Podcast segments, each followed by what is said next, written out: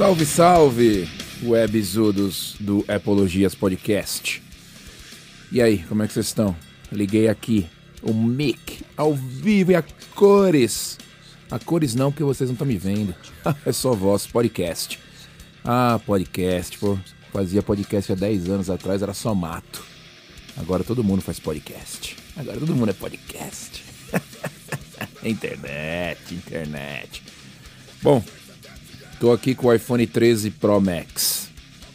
Se você não viu, porque você não tá lá no Instagram, né? Você pode seguir o Instagram. O link vai estar tá aqui embaixo. Só desliza o dedo aí, você vai ver. Clica lá e vê as fotos. É, coloquei fotos do iPhone Pro Max quando eu peguei. Coloquei fotos do iPad Mini quando eu peguei. E tem fotos é, comparativa de câmera do iPhone Pro, iPhone 13 Pro Max e do iPhone 12 Pro Max. Tem comparativo de câmera e tem também vídeo com o novo Cinematic, Cinematic, vamos falar assim meio em português, do iPhone 13, né? E tem macro também. Essas duas coisas são interessantes que eu quero falar a respeito disso aqui. Então, minha opinião sobre o iPhone 13 Pro. Pro, tá? Não o iPhone 13 normal, é o Pro. O Pro é onde você, onde você consegue as, as diferenças, onde você tem as diferenças, onde você vê as diferenças. O iPhone 13 é o iPhone de entrada, é o iPhone de linha. O Pro já é um iPhone mais tchananã. Então é o Pro. Eu pego o Pro, eu tô com o 13 Pro Max só por causa do tamanho da tela, porque ele é exa exatamente igual ao 13 Pro. Então não tem diferença de especificações entre um e outro, é só o tamanho realmente. Bom, tô gostando do aparelho, né? Um resumo em uma linha, eu tô gostando do aparelho por causa que algumas mudanças que vieram com ele são bastante interessantes.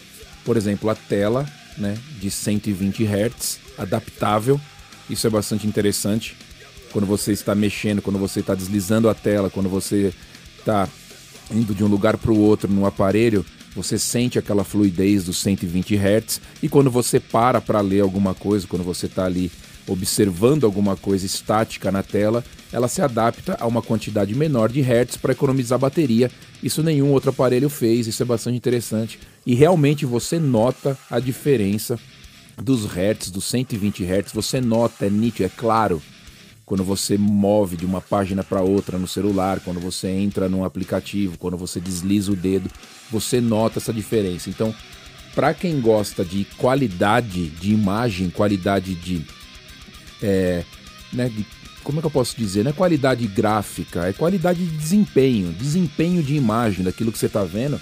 120 Hz faz diferença. É a mesma coisa que jogar num PlayStation, jogar num Xbox a 60 frames, a 30 frames. Vocês sabem o que isso quer dizer, né? 60 frames é muito melhor, a fluidez do que você está vendo é muito melhor. Então é a mesma coisa, é a mesma coisa. Então isso já ajudou.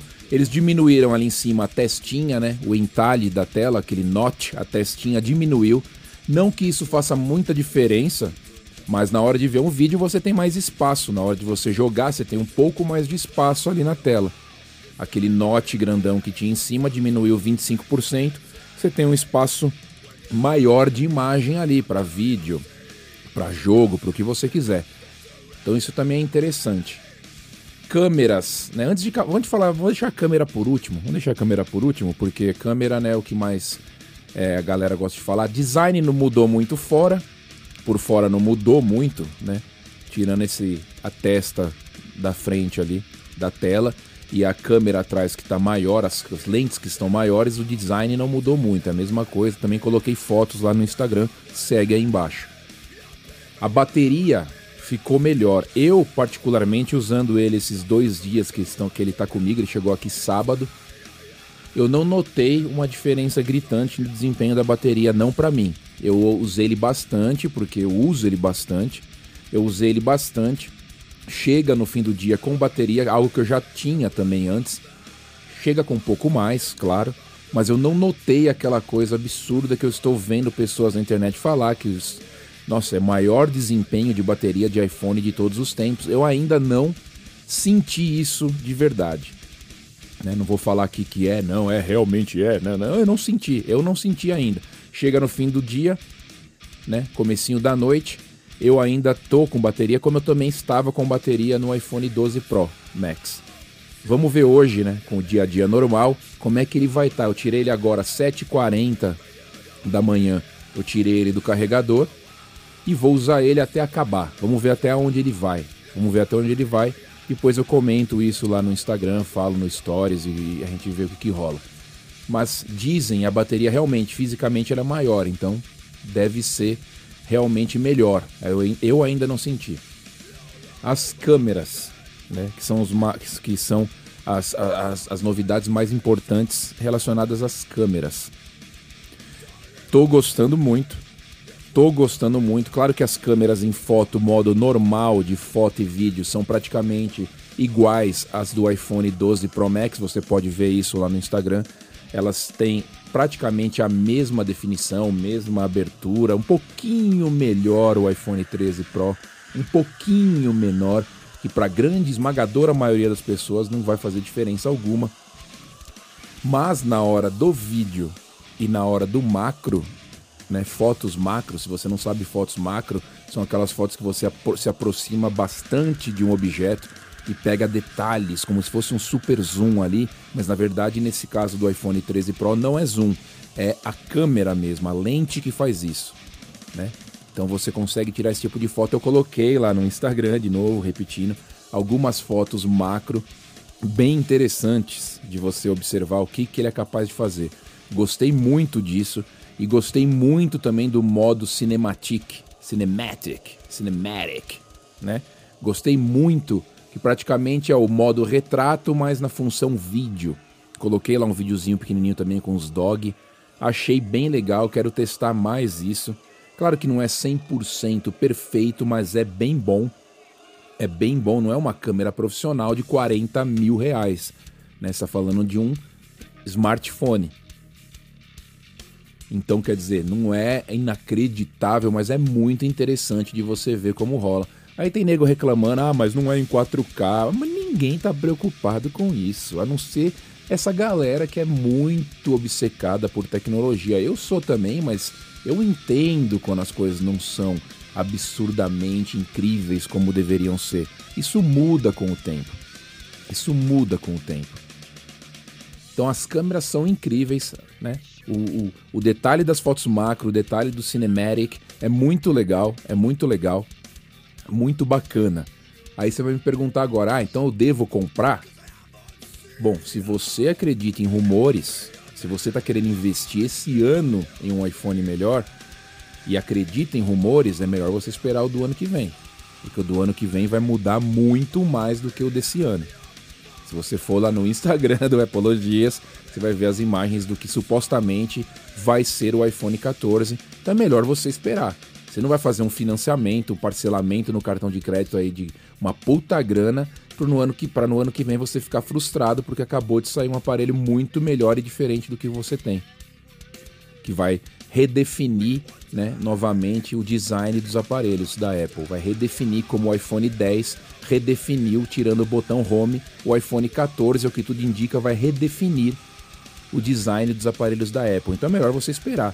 Se você tem um 11 o 12, você não precisa trocar também agora. A não ser que você seja desesperado por fotos, desesperado por vídeos, você adore isso muito, então você vai e troca. Né? De repente faz um rolo no seu 12, só põe um pouquinho mais de grana e pega. Eu, como já repeti várias e várias vezes, não quero mais ficar repetindo, vocês já devem estar ligados, eu pego por causa que o meu tá na troca. Chega setembro, a Apple manda um e-mail para mim e fala: seu iPhone está é, capacitado, está apto a ser trocado pelo novo. Aí eu entro lá, faço a pré-ordem, né? Faço a pré-compra. Eles mandam o kit para mim, eu coloco o iPhone do ano passado na caixinha, mando para eles e fico com o meu iPhone desse ano até o próximo ano, até setembro do ano que vem. Então, para mim é tranquilo fazer isso. Eu não estou investindo nada. Se eu trocar ou não, eu vou continuar pagando 50 conto por mês, no antigo ou no novo, não faz diferença nenhuma. Então eu troco. Agora, como a gente está falando com o Brasil, a gente sabe que é tudo diferente. Então, de repente, é melhor você ficar com o seu 11, com o seu 12, né? Até sair do ano que vem. Se você tá com 6, com 7, com 8, aí de repente vale até a pena, né? Vale até a pena você trocar pelo, pelo iPhone 13 agora, porque você tá num 7, num 8, num 6. Mas se você conseguir segurar um pouquinho mais até o ano que vem, você vai estar tá fazendo um melhor negócio. Querido web espectadores, é isso. Essas são as minhas impressões sobre o iPhone 13 Pro. Vocês já devem ter visto vários vídeos na internet dos entendidos, os entendidos de tecnologia e Apple. Você sabe quem são os entendidos. Mas essa é a minha opinião. Se você está é, curioso em saber, agora você sabe. Eu estou gostando muito. Eu acho que foram é, modificações bastante interessantes que aconteceram no iPhone 13. Queimei até minha língua falando que não ia ter muita coisa legal, mas na mão, usando na mão, você percebe que muita coisa realmente mudou para melhor. Então, querido web, fique com a minha opinião. Siga lá no Instagram, que lá eu tô colocando fotinhas, colocando alguns detalhes mais legais. Segue lá, segue lá. O endereço, o link vai estar tá aqui embaixo. Um abraço, tchau.